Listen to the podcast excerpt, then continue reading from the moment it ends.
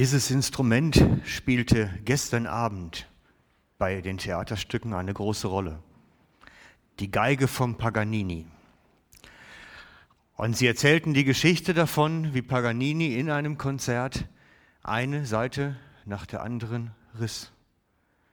Und er versuchte dennoch weiterzuspielen, bis eine Seite überhaupt übrig blieb. Und es war das Bild dafür, dass gefragt wurde, was, wenn in unserem Leben die Seiten nach und nach reißen?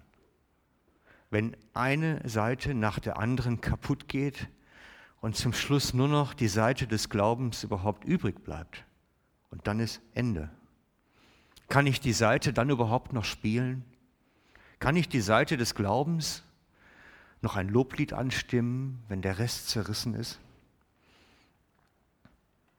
So war das Theaterstück gestern Abend. Und das war schon eine ernste und sehr nachdenkliche Botschaft. Die Botschaft des Hiob, bei dem die Seiten des Lebens nach und nach alle gerissen sind. Seine Lebensgeschichte ist brutal, überhaupt nicht Kindergottesdienst geeignet eigentlich. Wo er eins nach dem anderen Kinder verliert, Besitztum verliert, Ansehen, seine Ehre, alles verliert. Und zum Schluss hebt nur noch diese eine Seite des Glaubens bei ihm. Und dann kommen Menschen in sein Leben. Und ich habe mich schon seit vielen Jahren mit dem Hiob beschäftigt und das geht nicht zu stehen. Und mich gefragt, was sind das für Menschen, die dann kommen? Was sind das für Menschen, die ihm begegnen und so kluge Ratschläge geben. Gut, im ersten Moment ist alles ganz toll, aber dann, wenn ihr die Bibel mit habt, schlagt ruhig auf das Buch Hiob. Wir werden nach und nach durch die Kapitel einzelne Passagen uns anschauen, was da eigentlich für Ratschläge kommen und was sie bedeuten. Der Hiob hat sich redlich bemüht, als ein guter, frommer Ma durchs Leben zu gehen. Er hat wirklich alles unternommen, ein sündloses Leben zu führen, sich angestrengt drum, mit Kraft. Er hatte Angst vor den Konsequenzen der Sünde. Und wenn die Kinder ein Fest hatten, hatte er Angst, sie könnten da Unsinn machen und sich versündigen. Und hat dann schon vorsorglich, falls denn was gewesen sein sollte, schon geopfert. Solche Angst hatte er vor den Konsequenzen von Sünde, weil er wusste, die Konsequenzen können brutal sein. Und dann kommt ein Unglück nach dem anderen in sein Leben. Und er sitzt zum Schluss als gebrochener Mann wirklich in Asche, heißt es im Text. Oder im Dreck könnte man übersetzen.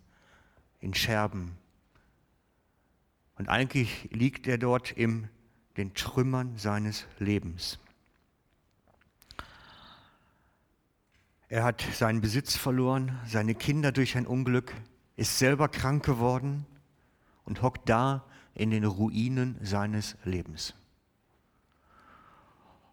Und ich weiß nicht, aber ich kann mir vorstellen, das macht einen verrückt. Wenn man sich so bemüht hat, alles recht zu machen, und auch Gottes Segen zu erlangen dafür. Und dann geht alles daneben. Und dann kommen Menschen zu Hiob und versuchen ihm zu erklären, warum er das jetzt durchleben muss. Und ich möchte mit euch diese Personen mal so nach und nach anschauen, was das eigentlich so für kluge Ratschläge sind, die sie da geben. Ich habe das aufgeteilt in diese Reden, in diese Begegnungen hinein. Und wir sehen als erstes im Kapitel 2 der Vers 9. Kapitel 2, Vers 9, da taucht seine Frau auf bei ihm. Ich meine, er sitzt da, weiß nicht mehr, was ist, und seine Frau kommt zu ihm. Und wir lesen in Vers 9, da kommt seine Frau zu ihm, hältst du immer noch an deiner Frömmigkeit fest? Sag dich doch von Gott los und stirb endlich. Also er muss so elend ausgesehen haben, dass seine Frau meint, sterben wäre besser als so weiterleben. Das ist natürlich ein sehr weiser Ratschlag an den eigenen Ehemann. Bitte stirbt doch. Ich weiß nicht, wie oft ihr, liebe Ehemänner, das von eurer Frau hören musstet bis jetzt. Ich hoffe nicht so häufig. Ich möchte das nie zu hören kriegen. Bitte stirbt doch. Aber seine Frau bringt ja mehr Botschaft damit eigentlich. Da steckt ja noch viel mehr hinter. Da steckt ja die Message hinter, deine Frömmigkeit hat sich nicht gelohnt. Das war alles Unsinn. Was hebst du überhaupt an Gott fest? Ein Gott, dem du Gutes tust und der dich nachher straft, den brauchst du doch nicht wirklich.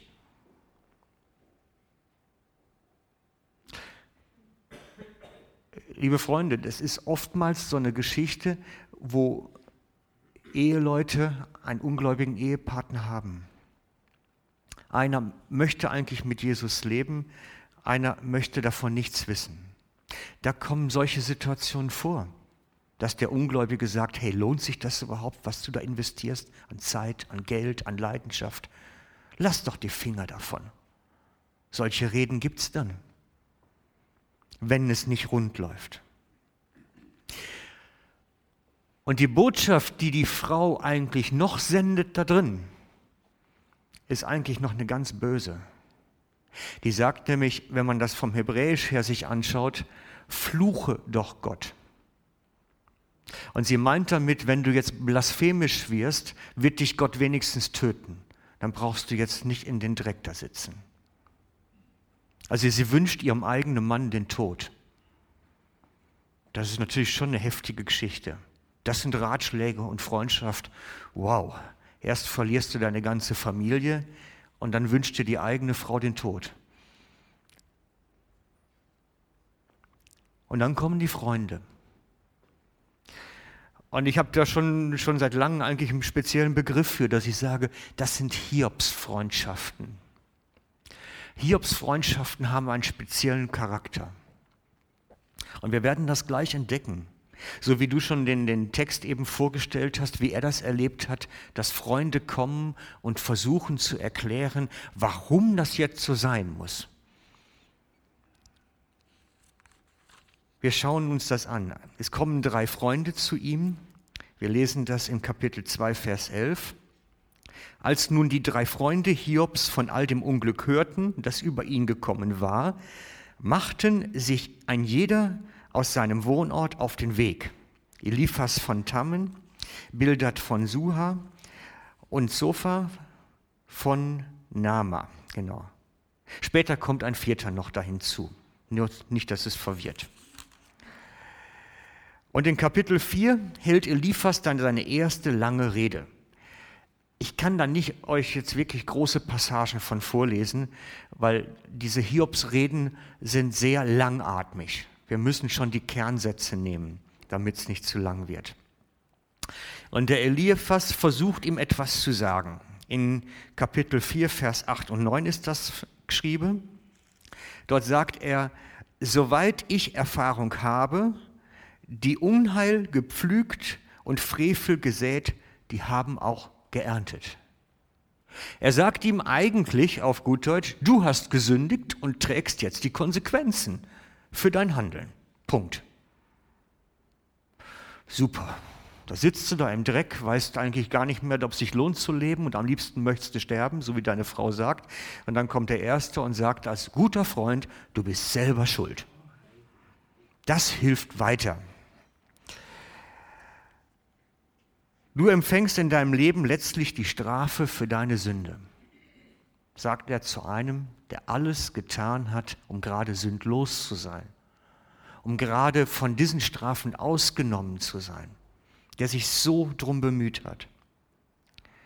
Und dann sagt er nachher in Vers 17 und 18, wohl dem Menschen, den Gott zurechtweist, darum verschmähe die Züchtigung des Allmächtigen nicht. Er sagt damit, sag ja zu der Zucht Gottes. Sag endlich Ja dazu, dass du Strafe empfängst, dass du jetzt leiden musst. Dann ist es vielleicht ja mal irgendwann vorbei. So haben wir also den ersten Ratschlag eines Freundes. eines Freundes. Wir kommen weiter zur ersten Rede von Bildert. Das ist einer von den anderen Freunden. Er sagt ihm in Kapitel 8, Vers 10, Unsere Tage auf Erden sind nur wie ein Schatten. Sie aber können dich sicherlich belehren und werden es dir sagen. Und aus der Tiefe ihrer Einsicht werden Worte hervorgehen. Also ihr merkt, das ist eine sehr schwere Sprache. Die Botschaft da drin, er meint, lieber Hiob, du bist jetzt in der Lebensschule Gottes. Lerne deine Lektion. Also er bezieht das gar nicht wie der Erste auf Sünde und Konsequenz, sondern er sagt einfach, Gott lehrt dich. Akzeptier das jetzt und friss. Oh, tolle Schule Gottes. Da kommt natürlich die Frage auf, lohnt sich der Gott dann überhaupt? Hätte ich nicht einen anderen nehmen sollen? Mit Sicherheit. Es sind also Freunde, die nicht gerade zu Gott hinführen, merkt ihr schon. Und dann macht er weiter in Vers 5 und 7. In Kapitel 8, Vers 5 und 7. Nur wenn seine Kinder gegen ihn gesündigt haben, gab er sie dahin in der Gewalt ihrer Sünde. Das heißt, du hast gesündigt, lieber Hiob, und jetzt bist du abgetrennt von Gott und darum musst du das erleiden. Das ist die Lebensschule. Ob du da wieder rauskommst, sagt er nichts zu.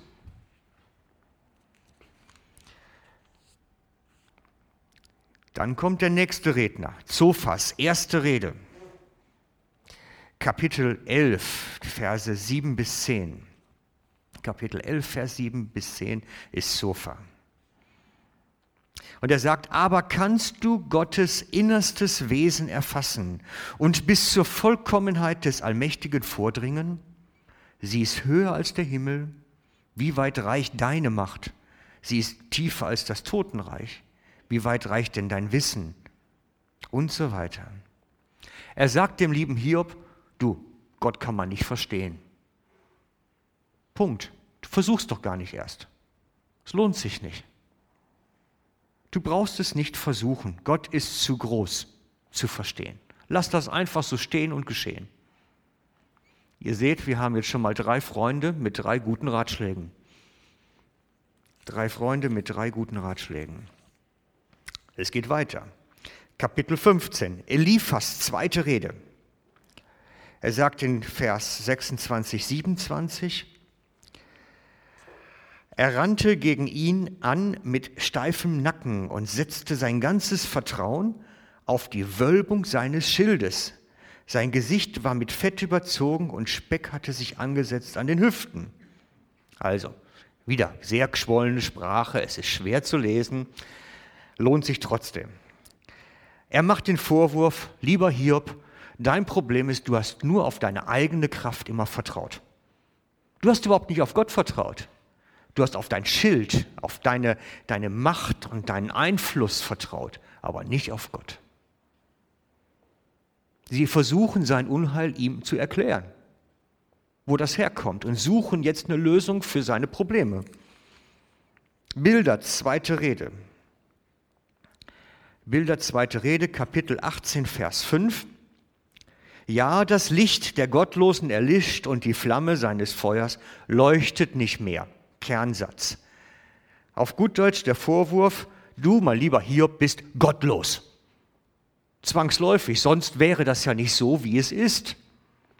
Also sein Leiden als eine Konsequenz aus Gottlosigkeit. Und dann, ihr merkt, es ist langatmig, kommt zu einem Durchbruch für mich. Das ist eigentlich so ein richtiger, wie so ein 1000 Watt Strahler in der Dunkelheit. Kapitel 19, Vers 25 und 26 sagt Hiob etwas als Reaktion. Und dieses, was Hiob da sagt, lässt er ahnen, lässt er ahnen, dass es etwas um ganz was anderes geht. Kapitel 19, Vers 25 und 26 sagt Hiob, aber ich weiß, mein Erlöser lebt. Ich habe einen Bürgen, er wird als letzter auf der Erde auftreten. Das ist schon auf Christus hin. Er weiß, dass er einmal am Ende seiner Tage einen hat, der für ihn sprechen wird. Er wird nicht verworfen sein. Er hat einen Erlöser, einen, der ihn rauskauft, egal was kommt. Und das ist das, was das Neue Testament nachher kennt. Die verstorbenen Heiligen, die schon vor Christus auf Christus hingeglaubt haben. Da gehörte er zu. Er vertraute jetzt schon auf Jesus. Schon viele, viele Jahre vorher wusste er, mein Erlöser lebt. Und damit hatte sich für ihn die Frage nach Sünde, Sündhaftigkeit und allem schon überhaupt nicht mehr gestellt. Er wusste, ich habe einen, egal, auch wenn da was sein sollte, wird er zahlen, wird er tragen. Das ist Neues Testament, mitten im Alten Testament drin. Die Ahnung des Hiob auf seinen Erlöser. Aber die lieben Freunde wollen davon nichts hören, haben diese Ahnung nicht. Und so machen sie weiter. Kapitel 20, Vers 5 und 6 beschimpfen sie Hiob einen hochmütigen, gottlosen Frevler. Sie wiederholen das in Vers 29, das ist Sophas zweite Rede. So ist das Los des Gottlosen von Gott her und das Erbe des Frevlers vom Herrn her. Sie beschimpfen ihn trotzdem noch immer gottlos und er muss die Konsequenzen seiner Gottlosigkeit jetzt tragen, gefälligst. Es geht weiter. Eliphas dritte Rede, Kapitel 22, Vers 5 und 6. Nein, das stimmt nicht, ist früher. Da stellen sie Gott komplett in Frage eigentlich schon. Kapitel 22, Vers 1 und 2 geht's los. Kann ein Mensch Gott etwas nützen? Nein. Da stellen sie Gott schon komplett in Frage. Nach dem Motto, wir haben jetzt bei Sünde geschaut, kann nicht sein. Wir haben geschaut, Gottlosigkeit, Frevel. Also irgendwo ist die ganze Frömmigkeit, die du hast, im Eimer. Vergiss es. Und dann kommt was ganz interessante Formulierung. Dann sagen sie noch in dem Passage, Liegt Gott etwas daran, wenn du gerecht bist? Hat er etwas davon, wenn du unsträflich bist? Es lohnt sich doch für ihn gar nicht. Warum machst du das überhaupt? Er hat keinen Nutzen, du hast keinen Nutzen, spielt doch alles keine Rolle. Merkt ihr diesen Ratschlag da drin? Spürt ihr es? Straft er dich überhaupt wegen Gottlosigkeit und geht mit dir ins Gericht? Sie, sie, sie sagen, Gott interessiert sich eigentlich gar nicht für dich. Weder für deine Sünde noch für deine Sündlosigkeit. Das interessiert gar nicht. Das sind Freunde. Kluge Ratschläge. Bilderts dritte Rede. Moment müsst ihr noch durch. Bilderts dritte Rede, Kapitel 25, Vers 1.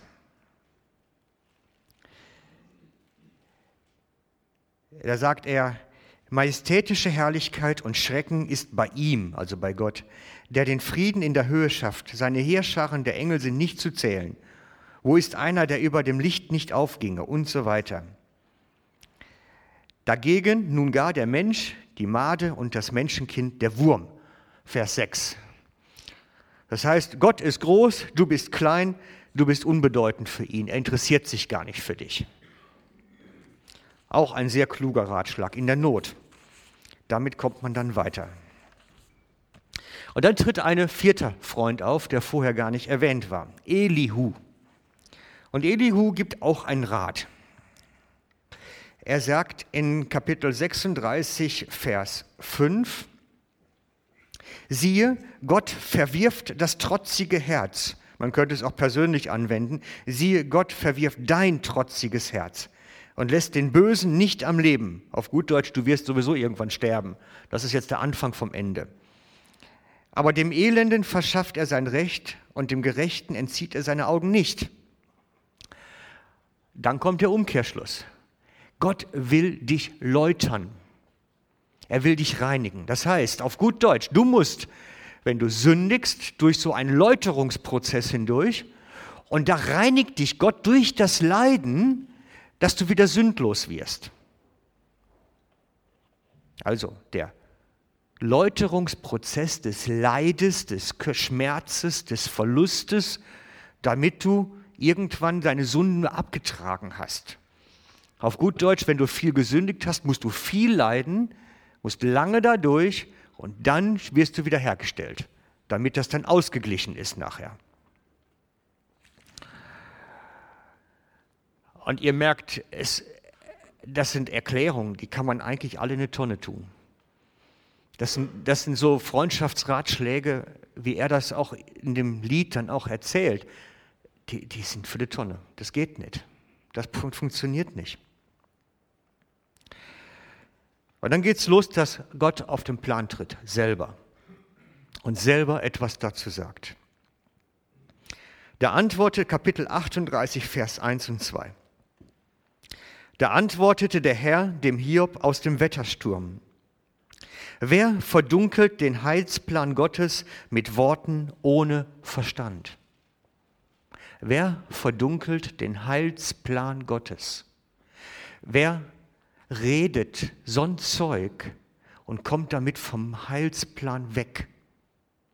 Und das sind die Hiobs-Freundschaften für mich. Diese Freundschaften, die eher von Gott wegführen, als zu Gott hinführen. Freundschaften, die völlig in Frage stellen, anstelle letztlich zum lebendigen Gott zu führen. Er sagt ganz klar, ich lasse mich nicht zur Rechenschaft stellen. Ist Schluss damit.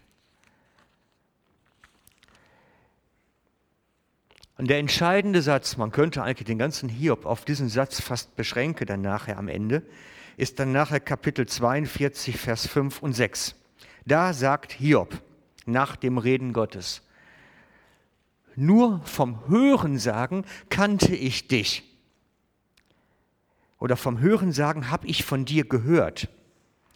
Jetzt aber hat mein Auge dich geschaut. Darum bekenne ich mich schuldig und bereue in Staub und Asche. Und das ist mir so eingefahre, dieses, ich kannte dich nur vom Höresage, aber jetzt ist es anders.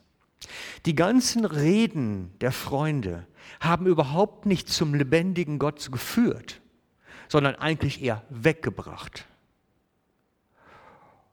Und jetzt begegnet ihm Gott selber, klärt die Dinge. Und ich denke, das ist der entscheidende Punkt. Hiobs Freundschaften führen nicht zum lebendigen Gott, zur Begegnung mit ihm, sondern führen in Erklärungen und Reden und kluge Ratschläge und Analysen. Echte Freundschaften führen in die Begegnung mit dem Lebendigen. Sie führen dahin, wo Gott selber mein Leben ansieht und ich plötzlich Halt finde.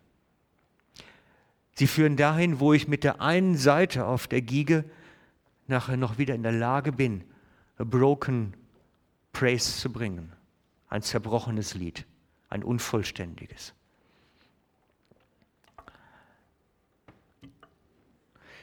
Mein Wunsch an euch heute Morgen. Wir haben alle Phasen im Leben, in denen es uns nicht gut geht. Jeder irgendwann. Und wir versuchen uns als Geschwisterschaft hier einander zu helfen. Wir versuchen uns zu stärken. Aber lasst uns wegkommen von den Hiobsfreundschaften, wo wir mit dem Finger in der Wunde nach dem Eiterherd suchen. Sondern lasst uns gegenseitig vor den Lebendigen tragen. In der Begegnung mit dem lebendigen Gott wird alles anders. In dem Rumbrockeln von uns in der Wunde geht's daneben. Das kann nicht funktionieren. Das macht mehr kaputt als alles andere. Darum ist es so wichtig, dass Hiob sagen kann, ich weiß, dass mein Erlöser lebt. Das muss für uns, egal in welcher Situation, ein Grundlagenfundament sein, auf dem wir dann dem Lebendigen begegnen können. Denn er ist unser Fundament. Nur der Lebendige, nicht das vom Hören sage. Wie gesagt, ich mache euch Mut, einander zu helfen, dem Lebendigen zu begegnen. Und nicht zu Hiobs Freunden zu werden und einfach tote Vorhaltungen zu machen. Das hilft keinem weiter.